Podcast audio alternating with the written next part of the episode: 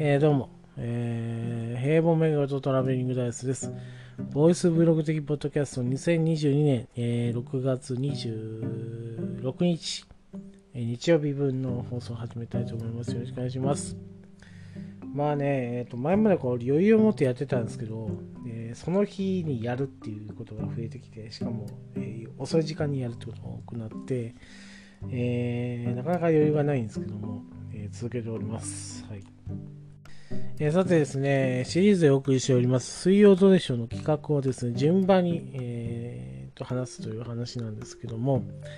まあね、えーと、きちんと構成を組めば、えー、いいものなんですが、物臭なもんでですね、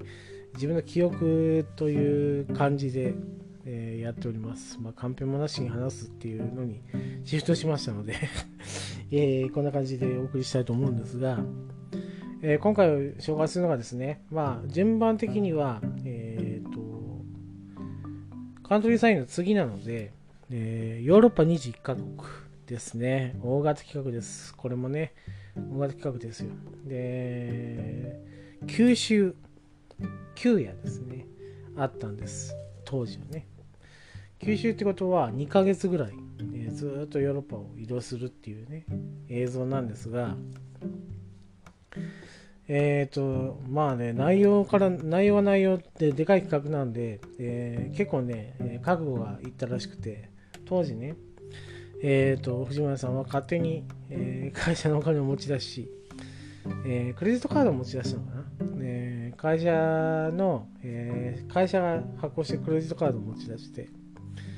で、最初にお金が、えなかったんですね。だからどうしたかというと、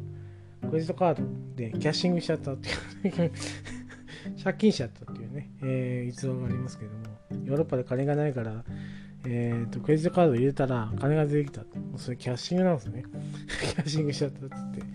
えー、金を使って、まあね、えー、後々まあ、それを大幅にこう上回る利益をね、えー、この HTB に与えるわけですよ。後々それが積もりと積もって新社屋とかね、えー、建てられるぐらいになったので、まあ、よしとするんでしょうけども、えー、そんなね、無茶な海外企画の第2弾ですね、オーストラリア編でも言いましたけども、結構無茶をしてると。で、まあね、テーマはメルヘンでやるってことで、まあ当時、えー、娘さんがちっちゃかった鈴井さんのね、えー、娘さんの、えー、ためにも、トマノプーさんとか、えハイジとかね、そこら辺のテーマをにして、えー、ヨーロッパを回るっていうね、えー、企画になります。で、まあね、えっ、ー、と、いろいろあってですね、えっ、と、はしょりますけど、企画、工程とはしょりますけど、出来事としては、えー、熊野プーさんが、えー、やってた、えー、舞台になってた、えー、ロケ地というか、それがモデルになってるところに行って、プーさんがやってた、えっ、ー、と、こう、木の棒を流してね、えー、橋をこう、くぐって競争するようなあれがあるんですけど、それをやってみたりとか。で、えー、途中でアルプスの少女ハイジの舞台になったなんか山小屋みたいなのがあってそこで、えー、鈴さんが赤いね、えー、方便につけてね、えーと、崖からこうこう駆け駆け下りるっていうシーンを撮ったりとかそこでね、えー、牛の糞を踏んだりとかですね。そういうこともありまして。で自分のデジカメですよ、コンデジですよね。コンパクトデジカメって昔でかかったんですけどそれをね落としてしまったっていうね話があったり。でプーさんのねこう風船があるんですけどえっ、ー、とねえっ、ー、と想像したらね分かりやすいんですけど昔あのドリフのコントでねドリフ大爆笑のコントでバカ兄弟っていうねめちゃくちゃストレートなタイトルのコントがあったんですよで碇谷長介と中本浩二が兄弟役になって、えー、肩にねなんか風船みたいなのつけていて「えー、あんちゃんか?」と「俺はお前は俺のあんちゃんか?」ってあんちゃんだよっていうあのコントの中で出てきたあの風船みたいなプーさんバージョンのやつがあってそれをまあえっ、ー、と、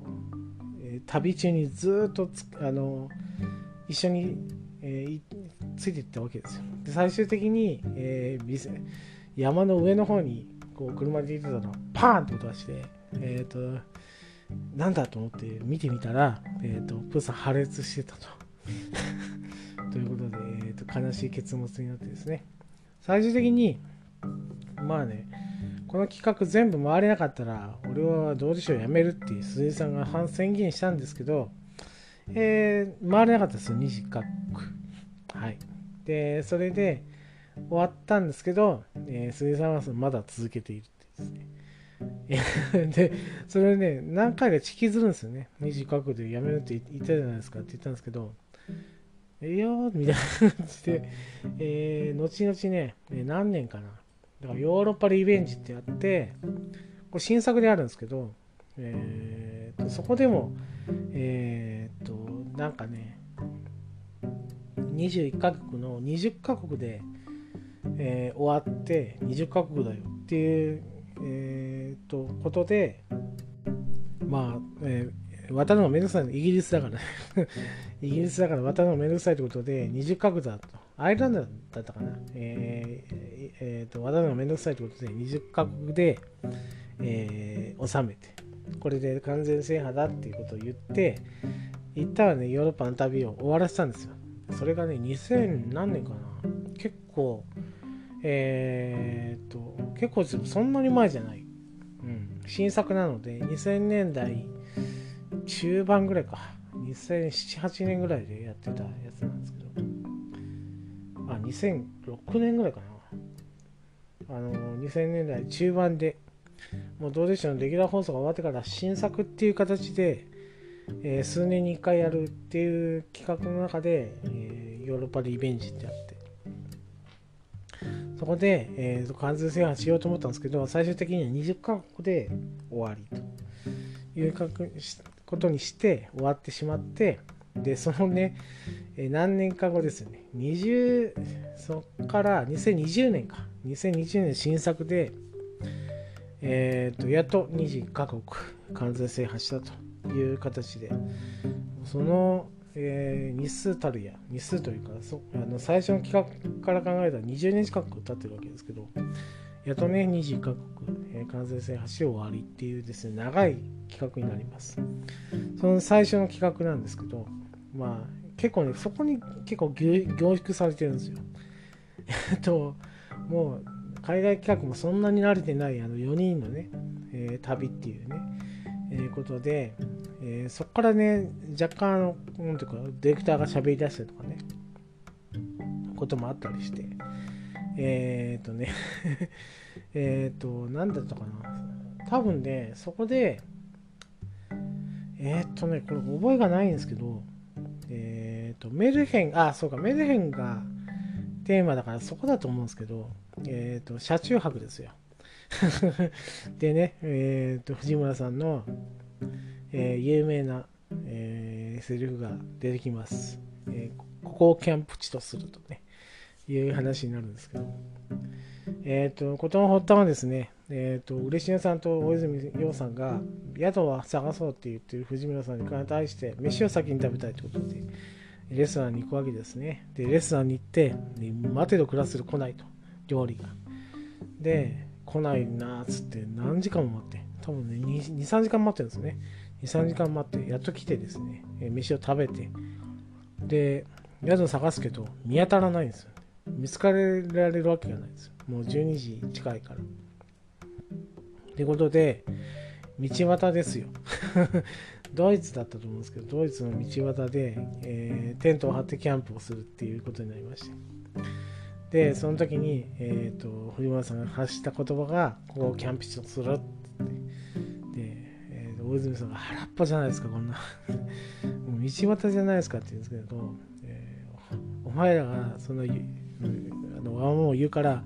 キャンプ地にするって俺は言ってるんだっつってで大泉洋さんたちは車の中で寝て、えーと、嬉野さんたちはキャン、えー、のテントを張って寝てる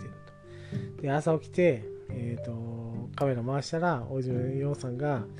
えーと、ずっとあの じっとねキャあのテントを見てると。なぜかというと,、えー、と車のドアが開いてたと。えめちゃくちゃ寒かったっていうですね。なんで声かけなかったの？っつったら、昨日僕僕が迷惑かけたから、えー、言う言うにも言い出せなかったっていう話でね、えー、っ と、えー、そういう名シーンがありまなあった、えー、企画になりますね。えー、後々、まあ、ヨーロッパリベンジとか、えーとまあ、完全制覇ってなってくると、えーまあ、そういったね、凝縮した企画ではなくなるんですけど、結構ね、面白い企画だったなと、今だとは思いますね。えー、長いどうでしょうの中で、えー、企画、海外企画第2弾でしたね。あ、第3弾か。サイコロ3えー、サイコロ韓国があるので、第3弾になるんですけど、結構ね、えー、名シーンが多い、え、このヨーロッパ20カ国完全制覇の最初の企画になります。以上、トラベリングダイスです。ありがとうございました。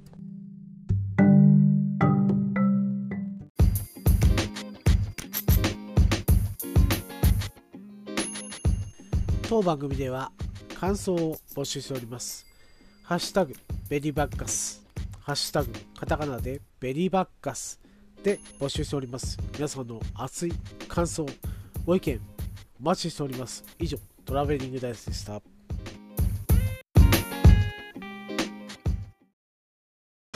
ジャックインレーベル音楽とポッドキャストの融合イベント「シャベオン」ペペロンチーノウォーバードライトゥトゥ大大だけな時間クー徳増たけし2022年11月5日土曜日。京都トガトガ。お問い合わせはクマジャックインレーベルまで。